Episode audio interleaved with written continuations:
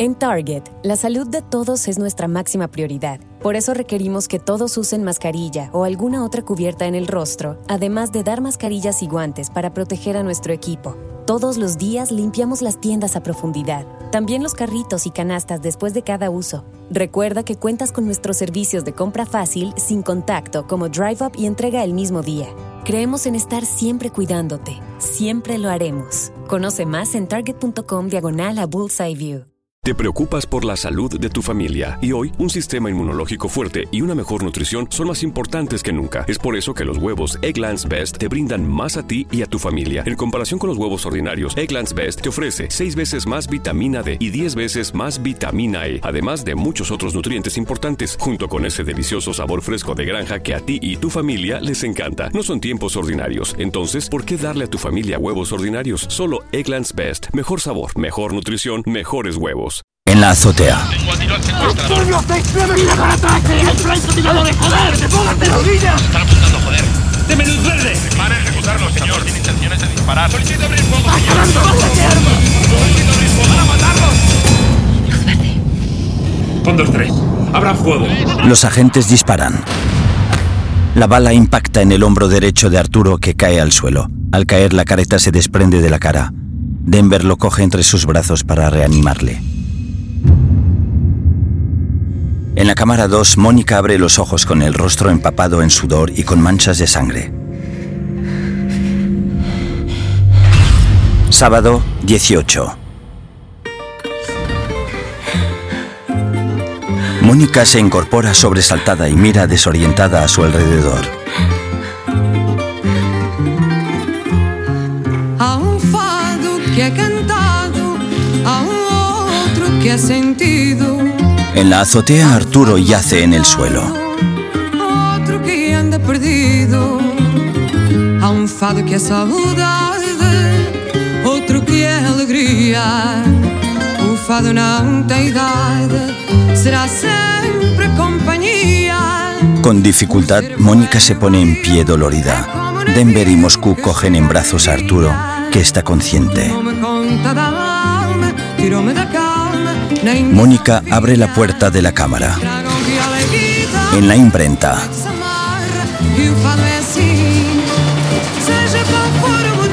en una oficina, Nairobi mira con lupa unos billetes y se dirige a un hombre canoso con barba y gafas. Bien, bien, señor Torres, bien, muy bien. Ahora cambiamos de series, ¿vale? Cambiamos de letra, ¿vale? Otro país, sí, no me resiste, venga. Los atracadores bajan por la escalera de la azotea con Arturo en brazos.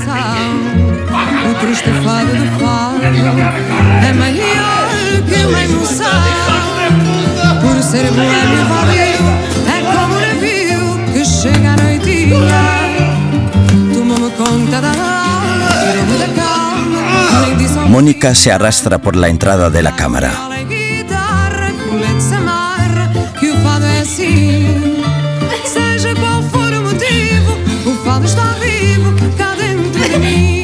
Nairobi escribe total 144 millones en el cristal de la ventana de la oficina.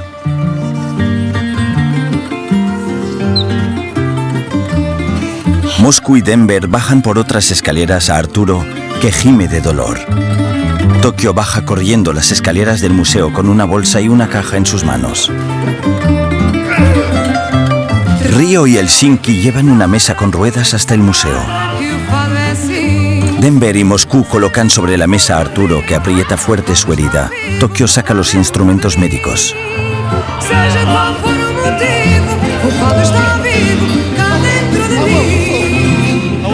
Denver da agua a Arturo. Moscú llora angustiado.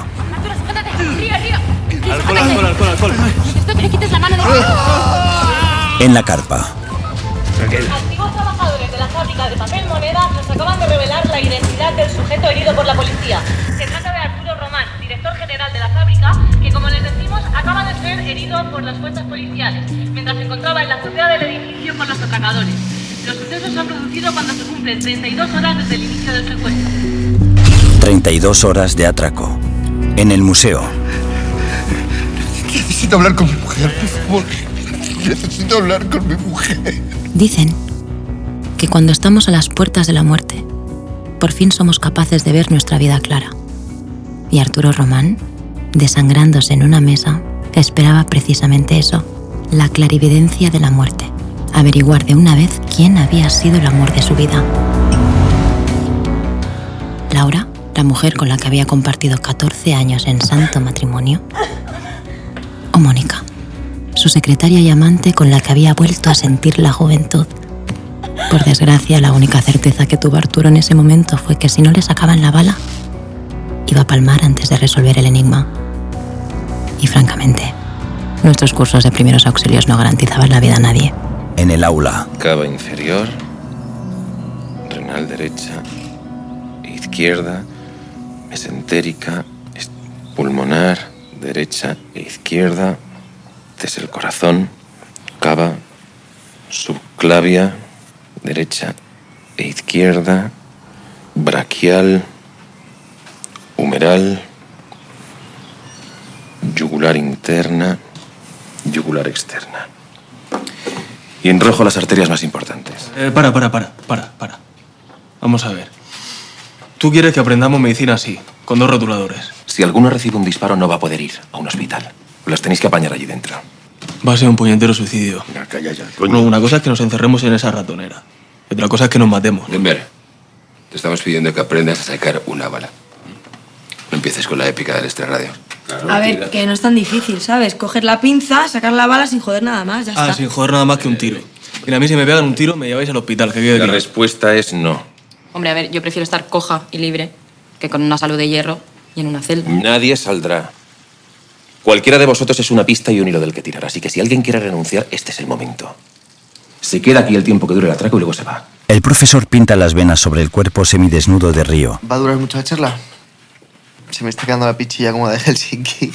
¿Qué dice de mi pichuli? Basta ya, basta ya. Por favor. Anda. Que se ponga otro, por favor. Piruli, piruli. Vamos. No, no, no, no. no. Bueno. Tampoco pasa nada, ¿no? Mira, qué sexy. Nairobi se quita la camiseta y se tumba. Sigue tú. Vamos a ver qué has aprendido. Bueno, pues aquí está la carótida. Y así, jugando a los médicos, descubrí que Nairobi era mucho más interesante de lo que parecía. Corazoncito. La aorta. Y aunque nadie sabía nada de nadie, Lo que nunca sospeché es que Nairobi tuviera un hijo. O una hija. Y eso era lo que parecía indicar la cicatriz de su cesárea. ¿Qué haces? A ver, ¿qué haces? ¿Qué haces? ¿A dónde vas? ¿Qué miras? ¿Qué pasa? ¿eh? No, no, no, es que te vas a comer el rotulador, ¿Qué ¿eh? pasa? Pues que pasa que es un poquito tortillera, que no sé qué coño está mirando, ¿qué estás mirando? Lo mejor la tortillera eres tú que se te ha puesto la pepita como un azucarillo. Como un azucarillo te voy a Y ahí empezó nuestra amistad. Fundido a negro. A3 Media presenta una producción de Vancouver Media. Úrsula Corbero, Itziar Ituño, Álvaro Morte, Paco Tous, Pedro Alonso, Alba Flores, Miguel Herrán, Jaime Lorente, Esther Acebo, Enrique Arce, María Pedraza, Darko Peric y Kitty Mamber. Director de fotografía, Miguel Amoedo. Directora de producción, Cristina López Ferraz. Productores ejecutivos, Alex Pina, Sonia Martínez y Jesús Colmenar. Creado por Alex Pina. Sobre la maqueta de la Fábrica Nacional de Moneda y Timbre, el título de la serie en letras rojas y blancas, La Casa de Papel. En la carpa, Raquel está sentada frente a un escritorio cabizbaja y absorta. Tiene la mirada perdida y respira aceleradamente. Detrás de ella, Ángel habla por teléfono, mientras el coronel Prieto y Suárez, el jefe de los GEO, discuten. Raquel, interior al teléfono. ¿Qué les digo? Raquel, ¿qué les digo? Raquel, ¿qué les digo? ¿Qué? Querrán preguntar quién dio la orden de disparar. Yo di la orden. Diles que, que el herido es un ren. Y cuelga el puto teléfono. Parecía un atracador. Yo pedí luz verde. Insistí. Inspectora, yo asumo la responsabilidad con usted. Ella asiente. Inspectora, la ambulancia ya está lista. Vamos a hablar con el secuestrador. Raquel y Ángel se colocan frente al teléfono. Ella se hace un moño y coge los cascos con micrófono. Había que tomar una decisión. Estaban. Parecía que iban a ejecutarlos. Había que tomar una decisión y no teníamos tiempo. ¡Silencio, por favor! Se pone los cascos y hace la llamada.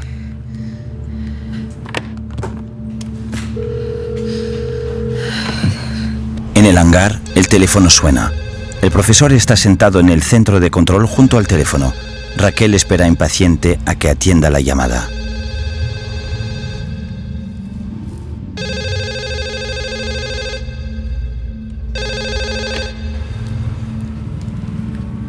Profesor, Han disparado sobre los rehenes. Y ahora hay uno debatiéndose entre la vida y la muerte. Supongo que me llama por eso. tengo la ambulancia para trasladar al herido. Nadie va a salir de aquí. Ese hombre se está desangrando. Por una bala que han disparado ustedes. ¿Lo van a dejar morir? El profesor desvía la mirada dubitativo. Deje al menos que meta un equipo médico. Ángel Suárez y Prieto escuchan atentos la conversación. Profesor, mire, sé que el error ha sido mío. Pero si un rehén muere, será igual de desastroso para usted que para mí. Porque le aseguro que en menos de cinco minutos, toda la opinión pública sabrá que ese hombre ha muerto porque no ha permitido que entremos ahí a salvarle la vida. Raquel respira con nerviosismo, mientras Ángel y el coronel Prieto escuchan la llamada con mucha concentración. En el hangar, el profesor tiene las gafas en la mano y se muerde el labio nerviosamente. Dos cirujanos y un enfermero con material quirúrgico. Avísame cuando lleguen. Gracias. Yo también tengo algo que pedirle. El herido quiere hablar con su mujer. Por supuesto. Localiza a la mujer del señor Román. ¿En cuánto tiempo podemos tener aquí el equipo médico? Si vienen en helicóptero desde La Paz, 10-15 minutos. Traedlos. ¡Ya! Angustiada, Raquel agacha la cabeza y la apoya sobre sus manos. A su espalda, el coronel la mira con seriedad y se marcha.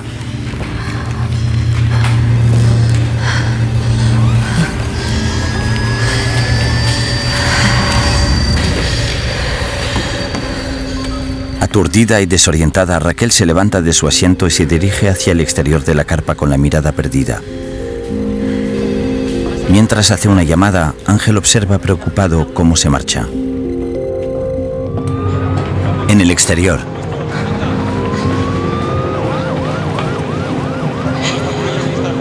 Raquel respira agobiada. Repara en una ambulancia y se dirige hacia ella con pasos torpes.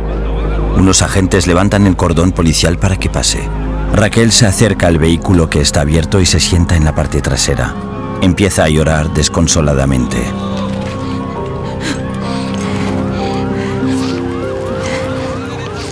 Se dirige al conductor de la ambulancia.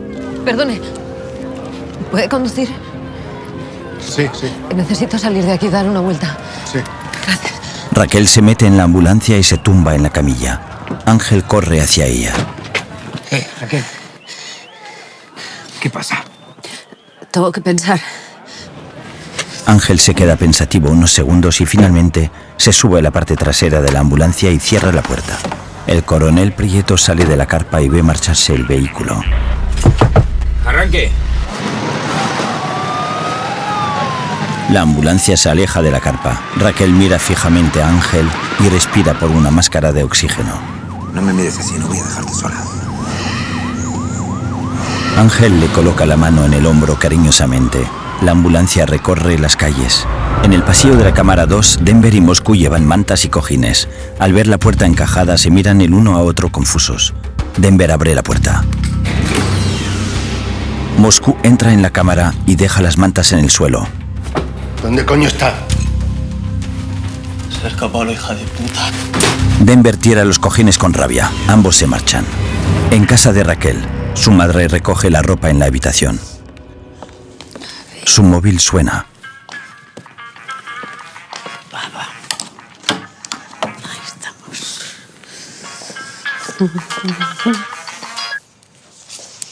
Dime, hija, ¿vas a poder venir esta noche a dormir? No sé, mamá. ¿Pero por qué ocurre algo? Mamá. Estoy. He cometido un error muy grave en el trabajo. Pues hija, es que, es que tu trabajo es muy difícil. Pero, anda, cuéntamelo porque no hay nada que parezca tan grave a los cinco minutos de contarlo. Estaba tomando vino con... Ah, eso me parece bien. ¿Con quién? ¿Le conozco? No, mamá. No, no lo conozco ni yo. La cuestión es que cuando, cuando he vuelto a la carpa había una situación muy grave de riesgo en el, en el tejado de la fábrica y creía que uno de los rehenes estaba en peligro, así que he dado orden de disparar. Y el tiro se lo ha llevado un inocente. Sí, sí, sí lo he visto en la tele, hija. Y ahora no sé qué hacer. No sé si llamar a su mujer, dar un comunicado de prensa, dimitir. No sé qué hacer, mamá. Bueno, para empezar, tú quédate tranquila y desde luego no te eches la culpa. ¿Acaso no están ellos ahí con, con caretas y pistolas? Encerrados, todos revueltos. Tú solo querías proteger a los rehenes, ¿no? Hija, ¿y, si le hubiera salvado la vida a alguien?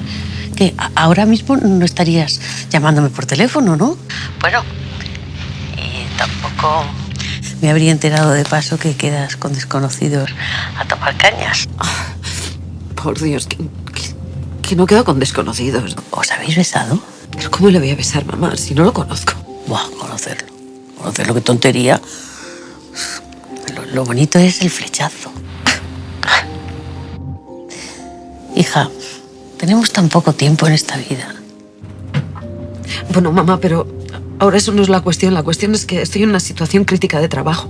Hija, pues manda la mierda ese trabajo tuyo. ¿Por qué no les pides que te pongan a sellar pasaportes y así disfrutas un poco, caramba? ¿O es que te crees tú que el día de mañana vas a estar de la manita con el secuestrador en un geriátrico? Pues no, hija, no. Pero igual con ese desconocido. Sí, sí, tú ríete, ¿eh? pero yo sé muy bien lo que digo. Llevo ya 20 años viuda y En Target, la salud de todos es nuestra máxima prioridad. Por eso requerimos que todos usen mascarilla o alguna otra cubierta en el rostro, además de dar mascarillas y guantes para proteger a nuestro equipo. Todos los días limpiamos las tiendas a profundidad, también los carritos y canastas después de cada uso. Recuerda que cuentas con nuestros servicios de compra fácil, sin contacto, como Drive Up y entrega el mismo día. Creemos en estar siempre cuidándote. Siempre lo haremos. Conoce más en target.com diagonal a Bullseye View. Presentamos el nuevo café Extra Charge de Dunkin', hecho del extra que ponemos nosotros. Extra compañía. Hijo, te dije que invitaras a tu amiguito, no al equipo entero. Extra esfuerzo. Te lo digo en inglés, en español y spanglish. Extra alegría. Yo celebré la quinceañera, el Sweet 16 y ahora la Senior Prom. Descubre el nuevo café Extra Charge con 20% extra cafeína del extracto de café verde. Disfruta uno mediano, caliente o frío por 2 dólares. Ordena por adelantado en la app de Dunkin'. América se mueve con Dunkin'. La participación puede variar. Oferta por tiempo limitado. Tiempo no se para, hija. Y tampoco da marcha atrás, ¿sabes? Entrando al perímetro. Lo voy a pensar, mamá. Y, y tú si ves que no llego, acuéstate, ¿vale? Vale. Oye, y acuéstate tú con alguien también. Raquel mira el móvil sorprendida y cuelga. La ambulancia sigue recorriendo las calles. La madre de Raquel apunta en una nota adhesiva A Raquel le gusta un desconocido. Mira la nota, sonríe con cariño y la aprieta contra su pecho. En el pasillo de los baños, Denver y Moscú descubren un rastro de sangre en la pared. Se detienen, se miran el uno al otro y se dirigen decididos hacia el baño. Dentro del baño, Denver abre las puertas de los aseos una a una. En un aseo, Mónica está de rodillas frente al inodoro. Vomita. Mónica, eh, eh, eh, eh. ¿Qué haces aquí? ¿Estás loca? Que me encontraba muy bien. Yo creo que ha sido los medicamentos que no me han saltado muy allá. Los medicamentos. Eso va a ser los medicamentos, hija mía, eso va a ser. Moscú pone la mano sobre la frente de Mónica. Estoy hirviendo como una cafetera. Vale, hay que sacarla aquí echando hostias. Está ayudando. Espera, espera. ¿Me puedes dejar solo un momentito? Por favor. Denver sale del aseo y cierra la puerta.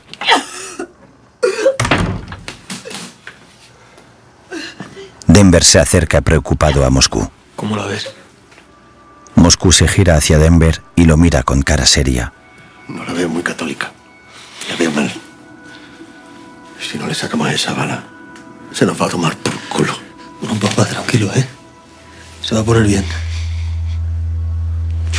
¿Por qué le disparaste, coño?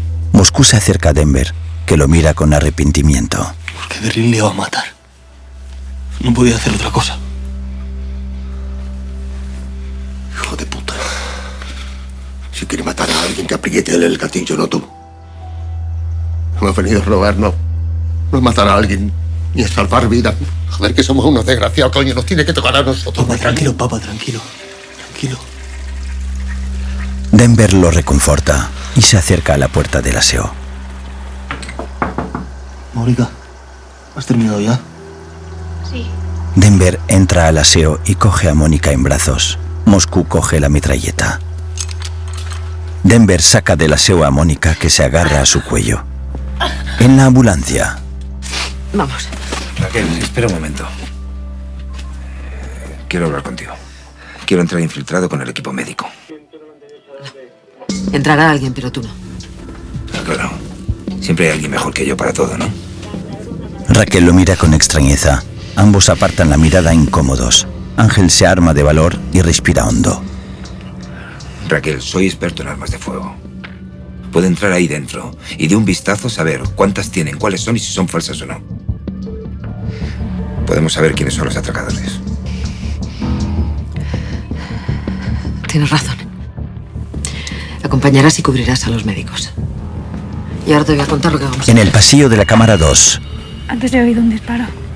La policía ha disparado a un rehén. ¿Un rehén?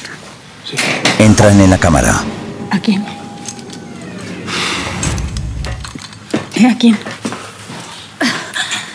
¿Y a quién ha disparado la policía? El jefe de la fábrica. Arturo. La policía ha matado a Arturo. No lo ha matado. ¿Está bien? Sí. ¿Está vivo? Cierran la puerta. ¿Está bien, Arturo? Está bien, sí. ¿Seguro? Seguro. Seguro. ¿Está bien? Ha entrado un cirujano con su equipo. Le van a operar y se va a salvar, ¿vale? ¿Le van a operar? Sí. La tienden y acomodan en el suelo. Tienes que decirle que estoy viva. Arturo, tienes que decírselo. ¿Me oyes? Eh, aquí nadie le va a decir nada a nadie, porque tú te vas a poner bien y él también, ¿vale? Venga, vamos a verte esa herida. Tranquila. Es que te va a creer que ha sido todo por su culpa. Que cogí el teléfono porque me lo pidió y ahora que estoy muerta por su culpa. Tienes que decirle que estoy viva. Denver asiente, Moscú le corta la venda. Y su hijo también. Moscú detiene su tarea y la mira atónito, con los ojos muy abiertos. Estás embarazada. Ella asiente. Moscú le sonríe y mira preocupado a Denver. Este baja la vista. Muy bien.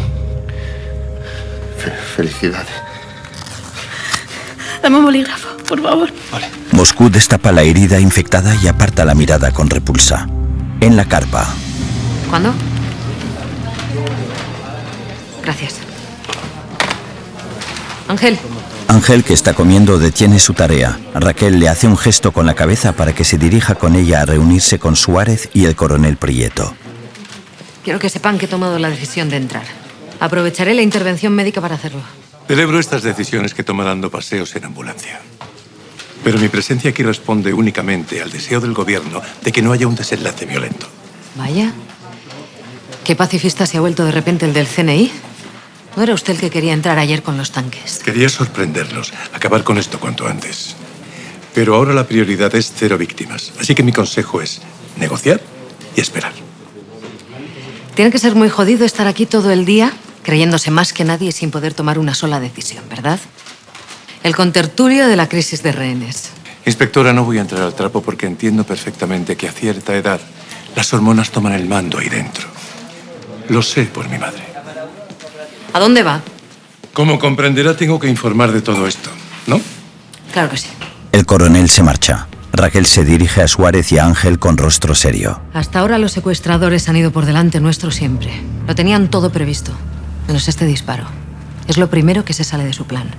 Y tenemos que aprovecharlo. Frente a un plano de la fábrica, La única manera de entrar aquí sin que nos detecten sus cámaras de seguridad es avanzar por este tubo del subsuelo, que conduce directamente hasta los sótanos. Es la tobera de ventilación. Se añadió hace siete meses para liberar el calor de las rotativas. La obra está en proceso y con toda probabilidad no conocen su existencia. Necesito que dos de sus hombres entren por aquí.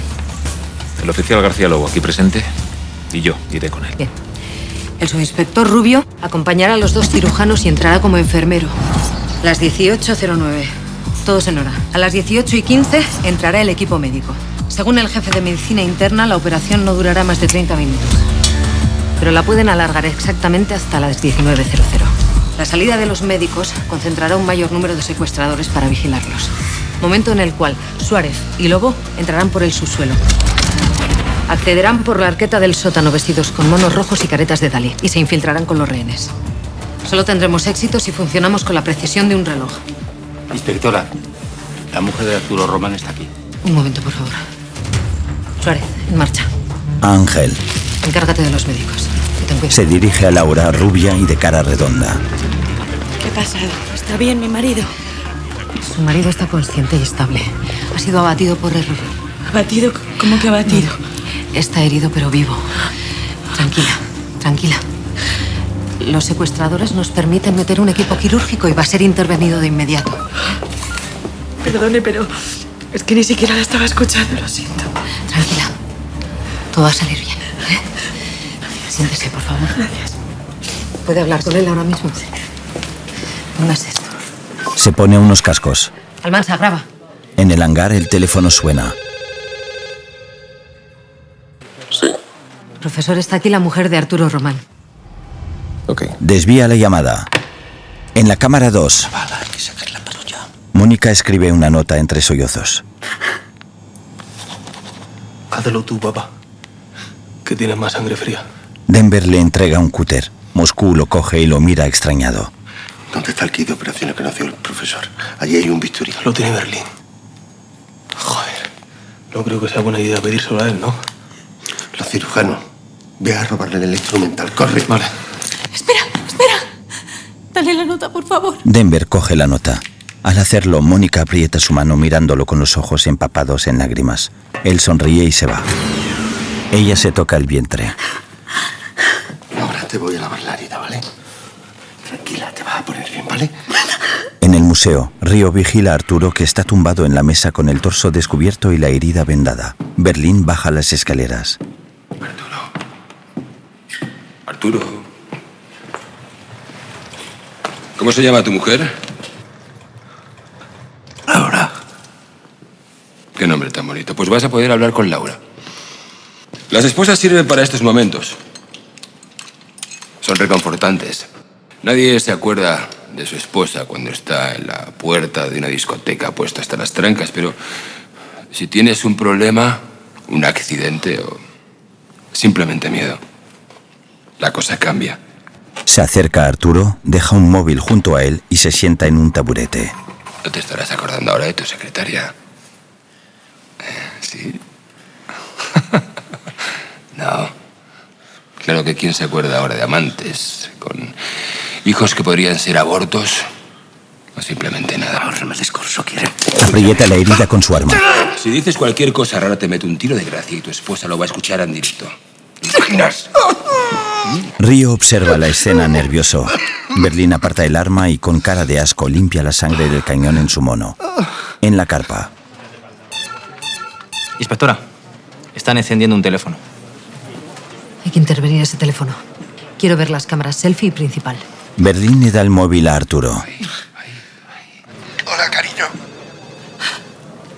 Arturo, cariño, ¿cómo estás? Bien, bien, estoy bien.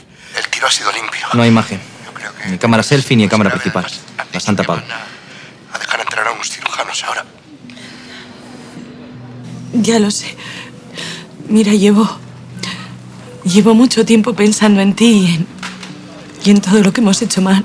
No pienses en eso, cariño. Ahora no. Ahora no. Además, la culpa es mía. Yo sé que no estamos bien, que llevamos tiempo sin estar bien, que os he descuidado a ti y a los chicos, he sido un egoísta, pero. Pero te prometo que todo eso va a cambiar, ¿me oyes? Te prometo que va a cambiar. Llevas 10 años diciéndome que quieres ir a ver a tu hermana a Australia. Aprovechar para que los niños aprendan algo de inglés y que conozcan a los canguros. Pues es lo primero que vamos a hacer cuando salgamos. Te lo debo.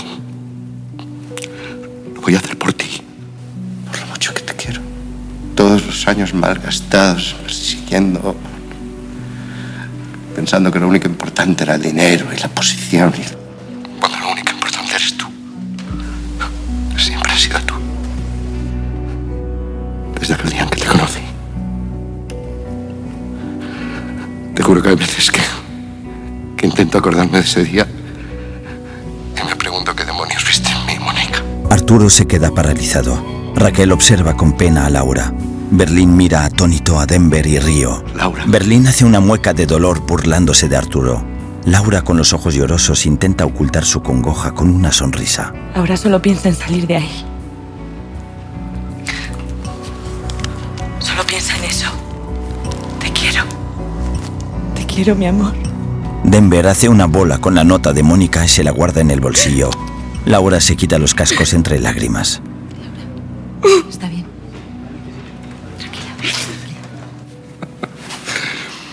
tablas tienes, Arturo?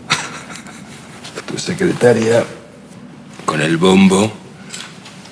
Laurita esperándote en el 4x4 con los niños.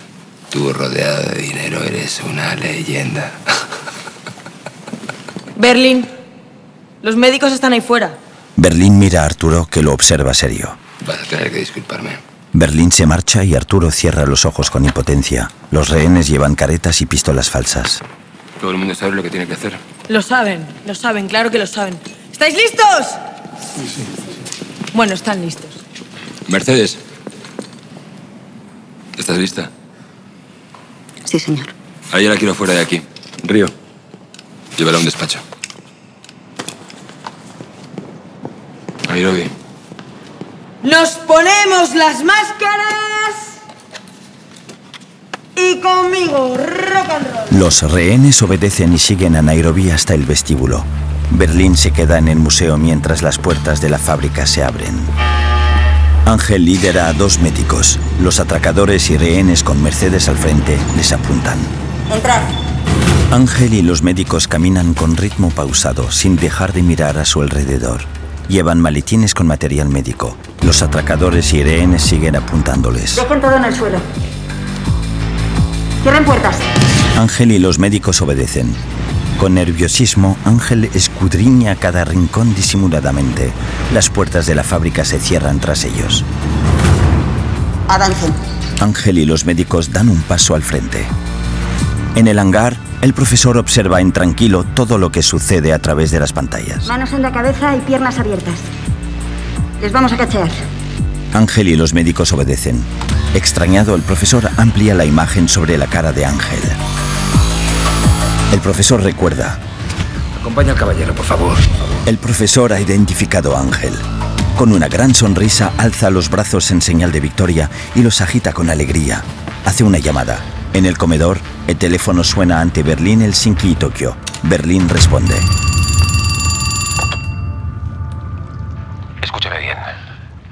Uno de los sanitarios es un policía infiltrado. ¿Cuál? El de las gafas. ¿Sabes lo que hay que hacer? Perfectamente, vamos a ello. Berlín. Tiene que ser un puñetero trabajo de orfebrería. Lo sé. Berlín cuelga y habla a Helsinki y Tokio. Señores, el de las gafas es el policía. En el aula de la casa de campo. Entrarán. No sé si durante un asalto, durante una emergencia, si será el de la Cruz Roja o el de las pizzas, pero lo que está claro es que van a intentar infiltrarnos a alguien. Y esa será nuestra oportunidad para intentar colocarles un caballo de Troya. ¿Sabéis lo que es? Yo no lo sé, pero la rima te la digo fácil. No. El caballo de Troya. Me sale la polla. Calle y concéntrate de una puñetera vez. Perdón. Lo siento. El profesor lo mira serio. Los griegos estaban en guerra con los troyanos. Un día los troyanos encontraron en las puertas de su ciudad un caballo de madera, un enorme caballo de madera. Y llevados por su vanidad pensaron que se trataba de un obsequio de rendición por parte de los griegos. Así que abrieron las puertas y lo metieron dentro. Lo que no sabían es que ese caballo estaba hueco y repleto de guerreros griegos. Todos escuchan al profesor con atención. Esa noche los troyanos perdieron la guerra. El profesor asiente. Y es exactamente lo que vamos a hacer nosotros. Todos lo observan con curiosidad y se miran unos a otros extrañados. Cuando intenten entrar y piensen que están ganando la batalla, El profesor sonríe. En la fábrica, Berlín, Tokio y Helsinki entran con paso decidido en el vestíbulo, ocultos con caretas y armados con metralletas. Berlín se dirige a Ángel y a los médicos, que siguen de rodillas y con las manos sobre la cabeza. Depositen todos sus objetos metálicos en esta bandeja. Gafas, relojes. Si tienen armas, micros, también les aconsejo que los depositen. Vamos a rastrear cualquier tipo de radiofrecuencia. Quítense los zapatos también, por favor. Tokio y Helsinki se llevan la bandeja a un lugar apartado. Y ahora túmense. Al suelo. Tokio le entrega un taladro a Helsinki y este se pone unos guantes de látex. Eso es. Modo cucaracha. Un atracador les pasa un detector por el cuerpo. Helsinki se pone unas gafas con luz y hace un agujero en la patilla de las gafas de Ángel. Coge un micrófono con unas pinzas y lo coloca en el interior del agujero. Tapa el agujero con masilla, extendiéndola con una pequeña espátula. Para ocultar la masilla, la pinta del color de las gafas. Berlín mira nervioso el reloj. Helsinki observa que el trabajo esté bien hecho y coloca las gafas sobre la bandeja. ¿En pie? Ángel y los médicos se ponen de pie. Pónganse los zapatos. Ángel y los médicos obedecen. Tokio se acerca a Ángel y le tiende la bandeja. Cojas solo las gafas. Las va a necesitar. El profesor sube el volumen del altavoz. Bienvenidos. Cojan sus cosas y acompáñenme. Gracias. Al ver que el micrófono funciona correctamente, el profesor alza su brazo victorioso y ríe. En el vestíbulo, Ángel y los médicos caminan con los maletines en la mano mientras atracadores y rehenes les apuntan a su paso. En el museo, los rehenes ocultos con las caretas les forman un pasillo y les apuntan con armas. Berlín guía a Ángel y a los médicos, que van pasando uno a uno por el pasillo. Al final de él está la mesa en la que descansa Arturo tapada con biombos. Los atracadores quitan los biombos y dejan pasar a Ángel y a los médicos. Berlín se levanta la careta y les hace una señal a los rehenes para que bajen las armas. Estos obedecen. Berlín vuelve a ponerse la carreta. Los atracadores ponen los biombos cuando Berlín pasa. En un despacho, Alison está sentada en el suelo. Observa atentamente a Río que asoma la cabeza por la puerta para ver qué pasa afuera. Él se gira hacia Alison que le sonríe.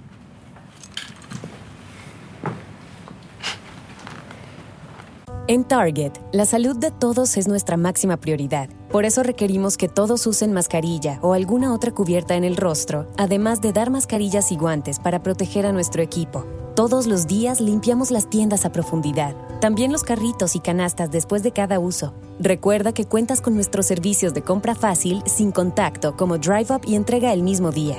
Creemos en estar siempre cuidándote. Siempre lo haremos. Conoce más en target.com diagonal a Bullseye View.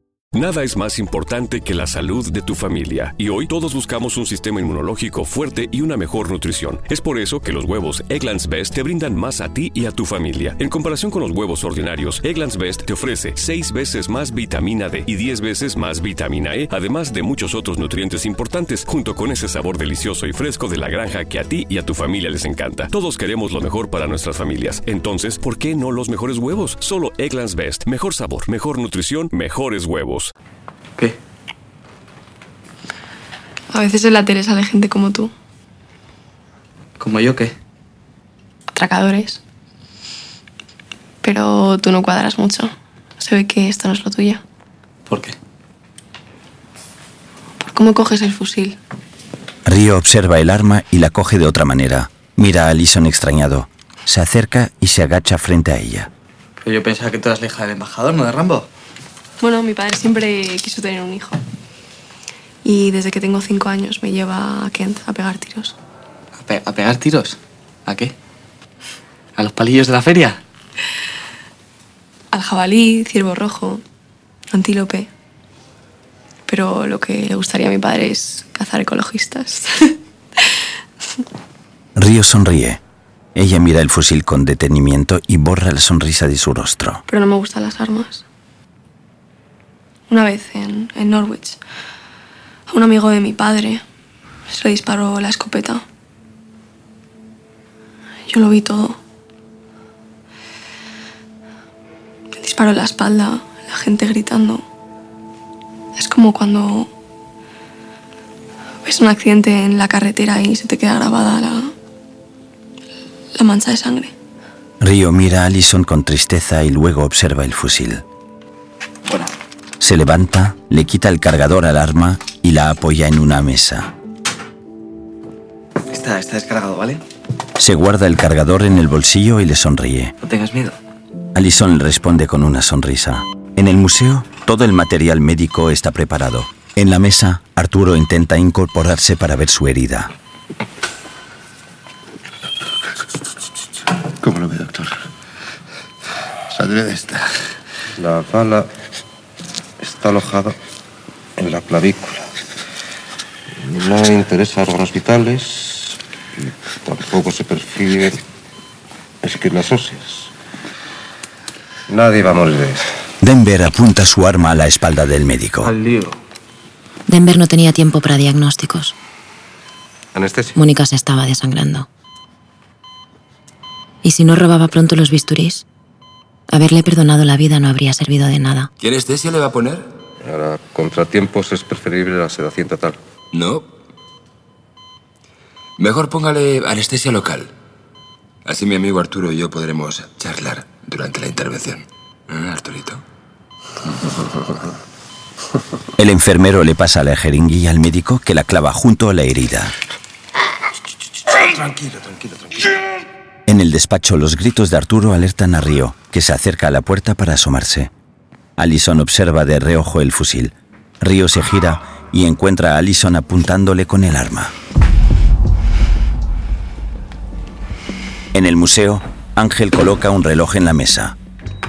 ¿Y ese reloj para qué es? Es para controlar la duración de la anestesia local. 25 minutos. Si hubiese algún inconveniente durante la intervención, deberíamos administrarle otra dosis. Denver asiente. En la carpa, Ponme el reloj en pantalla. son las 18.36. En el conducto de ventilación, Suárez mira la hora. Aquella operación estaba programada y tenía que durar exactamente los 25 minutos que había ordenado la inspectora. Esa cuenta atrás dejaría a dos policías con caretas de Dalí en el interior de la fábrica. O si salía mal, dos cadáveres en los conductos de ventilación.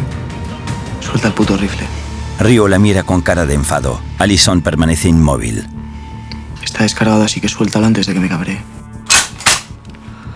La bala de la recámara. En el hangar, el profesor observa las imágenes de las cámaras de seguridad, pero no ve a nadie. En la carpa, Suárez, ¿me copias? Tuvo despejado. Avanzamos hacia el objetivo. el profesor detecta una señal distorsionada de radio y extrañado intenta sintonizarla. En el despacho, Te la vuelta y pon las manos en la nuca. Río con rostro enojado permanece quieto. Venga. Río saca su pistola y le apunta a la cabeza. Venga. Venga. ¿Qué pasa? Ya no eres tan dura, ¿eh? Venga, coño. Venga. Dispara. Río le quita el arma. Puta cría tarada. De rodillas. Ella obedece. En el museo, Bisturí. Para, para, para. Que aquí las armas las reparto yo. Bisturí. Denver le pasa el bisturí.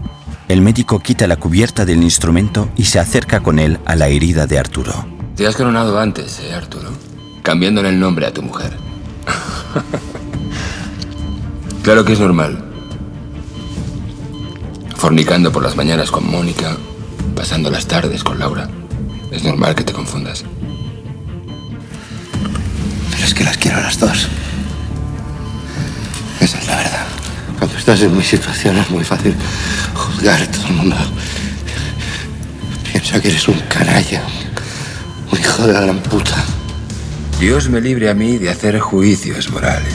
En el conducto de ventilación, Suárez y Lobo siguen avanzando. Desde la carpa, Raquel sigue la ubicación exacta de los dos agentes mediante un dispositivo de rastreo. Raquel mira el reloj. Son las 18.43. En el museo, Yo puedo entenderlo todo. Conmigo puedes hablar tranquilamente de cualquier cosa. Pero en realidad soy un desgraciado. Pobre hombre que está enamorado de dos mujeres. Que no tiene los huevos suficientes para elegir a una. El médico pasa la bandeja con el bisturí a Denver. Disimuladamente Denver coge el bisturí y se lo guarda en el bolsillo. Al sacar la mano del bolsillo, la nota arrugada de Mónica cae al suelo. Nairobi, que está justo detrás de Denver, se da cuenta. En el despacho, ¿Por qué coño has hecho eso, eh? No sé, lo siento. nervioso Río arranca un cable de teléfono para maniatar a Allison. Lo siento. ¡Al suelo! En el museo, Nairobi pisa el papel y lo arrastra manteniéndolo bajo su bota. Le toma el relevo a Denver que se marcha. En la carpa, Raquel realiza el seguimiento de Suárez y Lobo. Estáis a 11 metros de la entrada. Recibido. Proseguimos. En el hangar, el profesor no consigue escuchar la señal con claridad. En el despacho, La niñata de mierda, hija de los cojones. Lo siento. Que te calles la puta boca. Que no me cuentes tu vida, ¿vale? Que yo no soy el puto amigo de las marginadas. ¿Te queda claro? Si vas por ahí mendigando amistad al tío que te ha secuestrado es que estás muy jodida. Allison está tumbada boca abajo en el suelo con las manos atadas. Río camina nervioso de un lado para otro. En la cámara 2, Moscú le toma la temperatura a Mónica. Al ver la temperatura, Moscú oculta su preocupación y sonríe a Mónica. Sabes que. que estoy embarazada solo de seis semanas y. me preocupa más la vida del crío que la mía. Hace falta algo más que, que una infección para que no salgan los niños a comerse el mundo, mujer.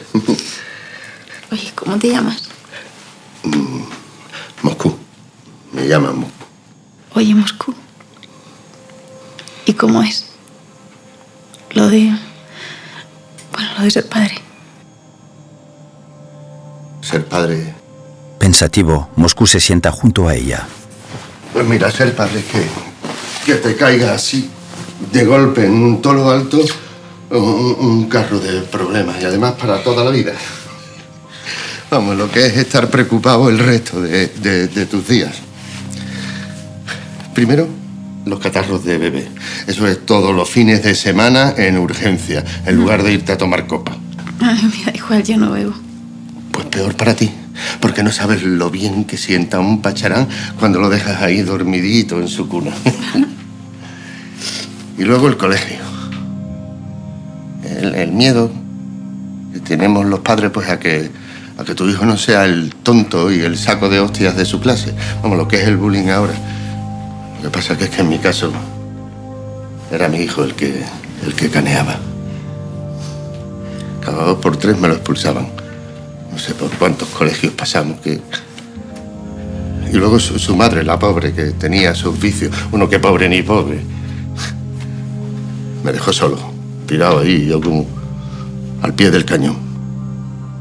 Porque al final lo único que quieres es... sí, que sea normal. Que no se quede el- en la esquina fumando china en lugar de ir al instituto. Pero ser padre está bien. Está muy... Mónica duerme. Eh, eh, no, no, no, no, no, Mónica, no te duermas. Mírame, mírame. Denver entra. Niño, venga, mírame. Eso. ¿Qué pasa? ¿Qué pasa? ¿Qué pasa? ¿Qué pasa? bien, está bien. ¿Sí? Tiene demasiada fiebre. No, no dejes de mirarme. A ver, mírame. Eso. Traigo todo. Denver saca el bisturí. Son las 18.54. En la carpa, Raquel se comunica con Suárez. Cinco minutos para que salgan los médicos. Entendido. Suárez y Lobo avanzan. En el museo, el médico extrae la bala. La tengo. Suelta la bala sobre la bandeja. Gracias. Ángel mira el reloj. Son las 18.55. ¿Y ahora cose tú? ¿Quién, yo? Sí. ¿Tú? Eres enfermero, ¿no? Sí, sí. Pues eso. En la cámara 2, Denver saca una jeringa. Es anestesia local. La ponemos en la herida y en un pipas sin dolor.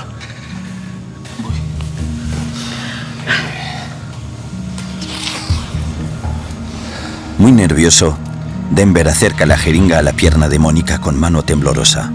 Al ver su mano, Mónica mira hacia otro lado con desconfianza. Venga, déjame. Ya lo hago yo. Quédate pendiente del pulso. Vale. Venga. Vámonos que... Ya, ya, ya, ya, ya, ya, ya. ¿Sabéis qué voy a hacer cuando, cuando salga de aquí? Voy a estudiar. A distancia. No has estudiado en tu vida. Bueno, no te digo que vaya a hacer medicina, pero sí. Sí, retomarlo donde lo dejé, ¿sabes? El- Esta te va a doler un poquito más, ¿vale? Mira, mira, mira. Oh. Ya, ya. Vale, ya está. Ya está. Ahora, en cinco minutos te hace efecto y, y empezamos a abrir, ¿vale? Moscú y Denver se miran de reojo preocupados. En los conductos de ventilación, Suárez y Lobo siguen avanzando. Raquel sigue sus posiciones. Estáis a dos metros de la entrada. Visualizamos su objetivo. En el hangar, el profesor intenta escuchar con claridad la señal de radio. Hace una llamada. En el museo, Ángel coge el material quirúrgico para coser la herida. Mientras tanto, Nairobi arrastra la nota bajo su bota. Muy nervioso, Ángel acerca un porta agujas e hilo a la herida. Verás, me encuentro un poco mal. Creo que voy a vomitar. ¿Eres enfermero, bailarina o qué coño te pasa? Soy enfermero, pero no estoy acostumbrado a trabajar rodeado de armas. Bueno, vale ya. Coso yo. Pero quiero a todo el mundo en silencio. Por favor. Venga, venga, vamos. Ángel le pasa el material quirúrgico al médico. Pinza. Empieza a coser la herida. El Sinki se dirige a Berlín. Profesor quiere hablar contigo. Muy bien. Acompaña al enfermero al baño para que vomite. Si no lo hace, le metes la cabeza en el váter hasta que lo haga. ¿Me oyes? Hasta que lo haga. Adiós, Arturo. Berlín sube las escaleras mientras el Sinki se lleva a Ángel empujándolo. Nairobi se agacha y recoge la nota del suelo. Desde el hangar, el profesor habla con Berlín, que está en el comedor. Están emitiendo en onda corta y cifrada, así que están entrando, pero no sé por dónde. Oído. Activo plan B. Actívalo y saca al equipo médico ya. Ya. Tras colgar el teléfono, Berlín sale del comedor con rostro serio. En el museo, Nairobi mira a su alrededor, desenvuelve la nota disimuladamente y la lee. Mi amor, sé fuerte. Estoy bien. Te quiero. Mónica. Nairobi hace una bola con la nota y se la guarda en el bolsillo. El médico sigue cosiendo la herida de Arturo. En la casa de campo, Nairobi abre la puerta de su habitación. ¿Tú qué coño quieres? Que yo que sé, que antes he visto eso y. y me ha llamado la atención. No sabía lo que era. Perdón. Vale. Perdonada. Ala. Hasta luego. Nairobi encaja la puerta y se acuesta en la cama. Tokio entra en su habitación. ¿Qué haces? ¿Te quieres pirar? ¿Que no quiero palique? Tokio no le hace caso. Cierra la puerta y se acerca a su cama. Se sienta en la cama, dejando a sus pies una bolsa. Nairobi resopla. ¿Cuántos años tiene? Tu hijo. Nairobi mira hacia otro lado y suspira hastiada. Siete. Tiene siete. ¿Y dónde está? ¿Con su padre? Con su padre, con su padre no. Su padre no ha estado nunca. No se sabe nada de su padre. Nairobi hace un gesto de resignación y se incorpora en la cama. Tokio le sonríe. Axel. Se llama Axel. ¿Qué significa hacha? Hacha. Sí. Porque es un hacha. Como su madre. Se le humedecen los ojos. Ese niño es un superviviente, ¿sabes? Ha sobrevivido a todo. Es como un corcho de esos que hay en medio del mar, que no se hunden. Así es él. Con tres años me lo tuve que llevar de casa de mi madre, porque su marido le daba anís cuando yo no estaba, porque le molestaba que llorara. Así que me lo llevé, los dos solos, sin necesitar familia de nada. Él y yo. Y estábamos de puta madre.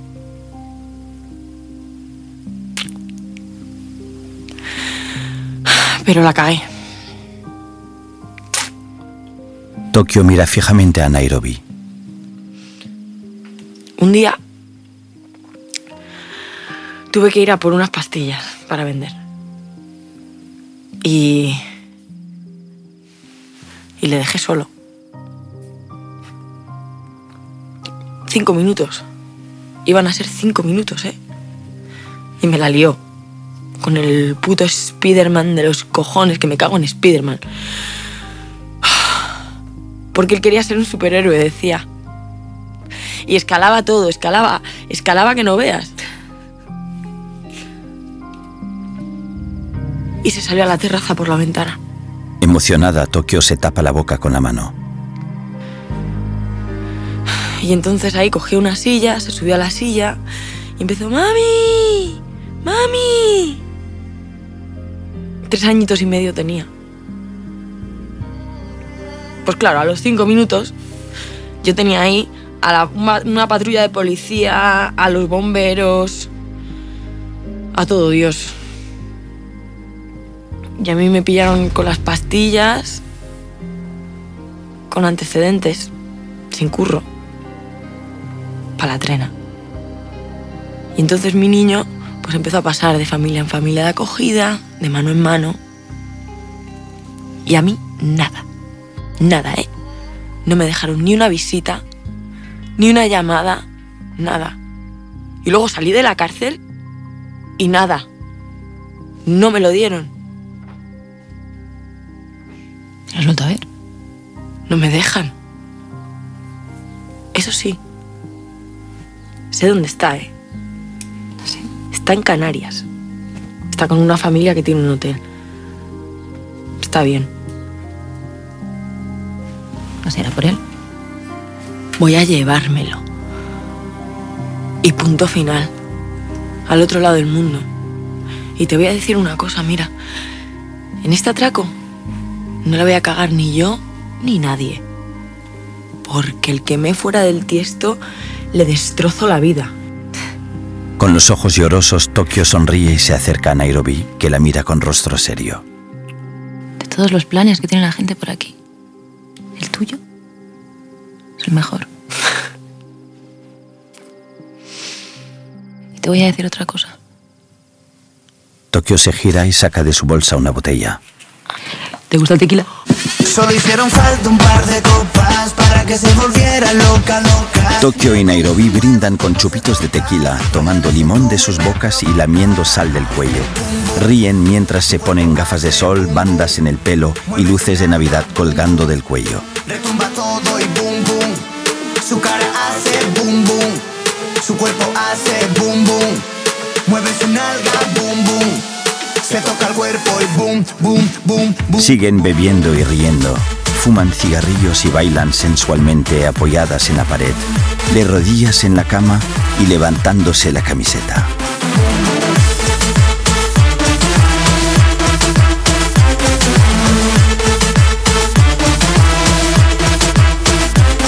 El profesor abre la puerta. Ellas están de espaldas bailando sugerentemente. El profesor toca en la puerta para llamar su atención. Se dan la vuelta sorprendidas. Tokio quita la música. Son las 4.03 de la madrugada. Mañana hay clase, a primera hora. Explosivo plástico. Estaría muy bien que estuvierais descansadas para la clase. Nos hemos desvelado. A la cama. ¿Los tres a la cama? Cada uno a la suya. Le queda muy bien ese pijama, profesor. Ahora. Ahora. Sale y cierra la puerta.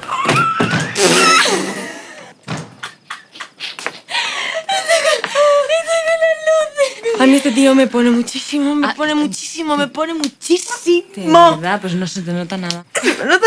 Porque me lo note. Son las 18.58. En el museo, Ángel regresa del baño empujado por el Sinki. Nairobi se gira hacia Ángel. Lleva una careta distinta, blanca y con la boca roja. El subinspector Ángel supo en una milésima de segundo que habían perdido otra batalla. Esas caretas siniestras significaban que iban a echar a dos hombres a los leones. También que el tipo que había ideado aquel atraco tenía más inteligencia y más imaginación que la policía, el CNI y la unidad de intervención. Y cuando se te adelantan así, toca correr. Tenemos que marcharnos ya. Los tres se quitan las batas. El médico se dirige a Nairobi. Señorita, por favor, nosotros hemos terminado ya. ¿Podemos irnos, por favor? Sí. ¿Sí? Tranquilamente. Me van siguiendo. Los médicos y Ángel siguen a Nairobi. Berlín baja las escaleras del museo. Doctor, doctor. Los tres se detienen. Un momento. En la carpa. Un minuto 30 segundos. Hay inhibidores de frecuencia. Suárez, ¿me copias? Han puesto inhibidores de frecuencia. Creo que vamos a perder la comunicación. ¿Me copias? Hay inhibidores. Perdemos comunicación. Suárez. En el museo. ¿Qué tal ha ido la intervención?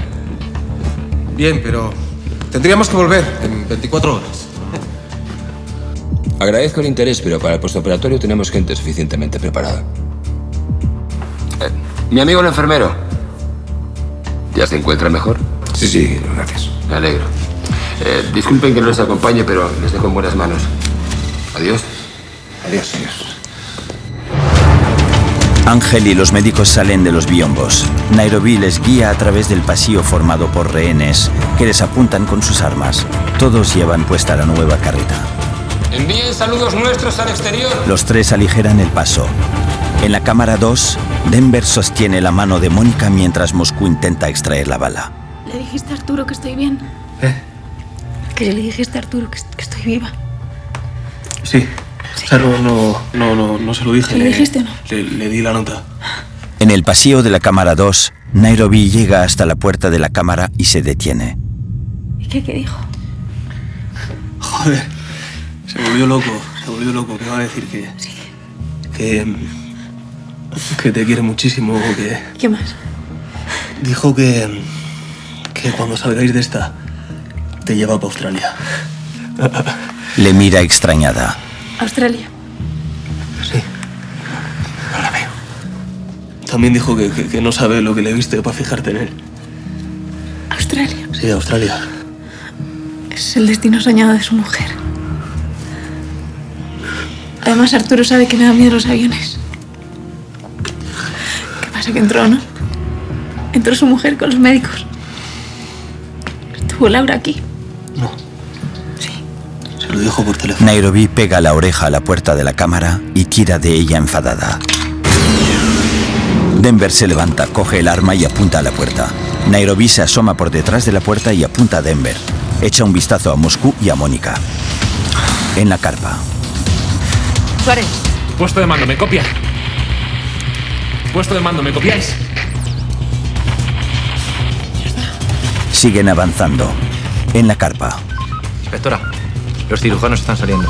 A través de una pantalla, Raquel puede ver mediante una cámara a Ángel y los médicos saliendo a paso lento de la fábrica. Llevan sus maletines y se miran de reojo con nerviosismo.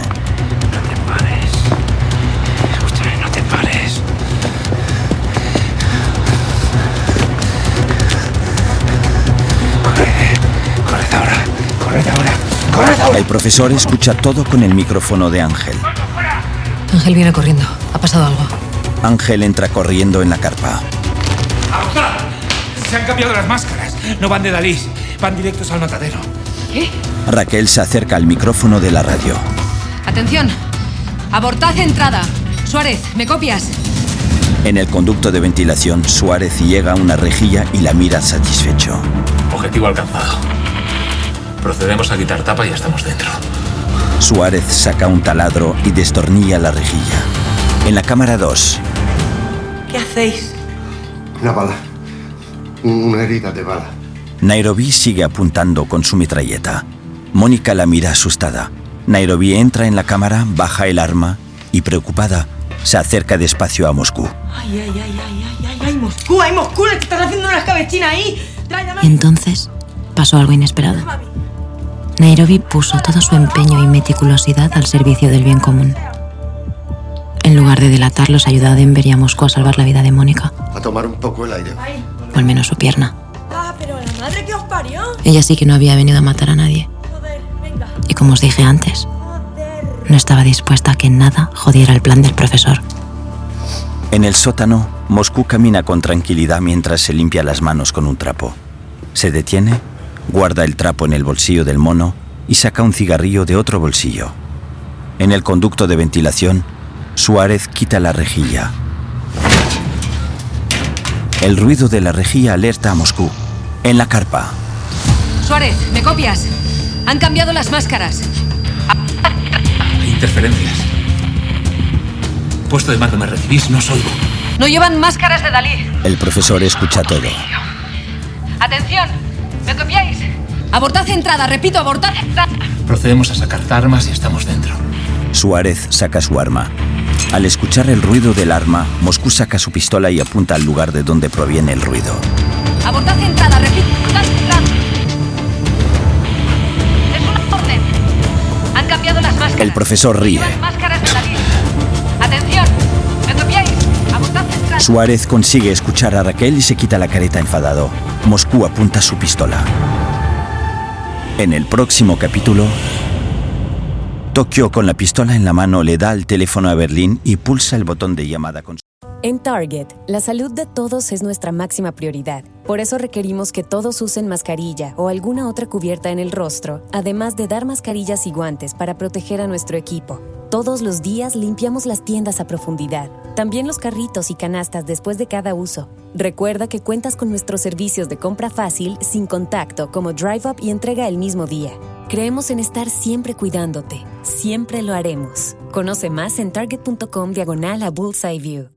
Presentamos el nuevo café Extra Charge de Dunkin', hecho del extra que ponemos nosotros. Extra compañía. Hijo, te dije que invitaras a tu amiguito, no al equipo entero. Extra esfuerzo. Te lo digo en inglés, en español y spanglish. Extra alegría. Yo celebré la quinceañera, el Sweet 16 y ahora la Senior Prom. Descubre el nuevo café Extra Charge con 20% extra cafeína del extracto de café verde. Disfruta uno mediano, caliente o frío por 2 dólares. Ordena por adelantado en la app de Dunkin'. América se mueve con Dunkin'. La participación puede variar. Oferta por tiempo limitado.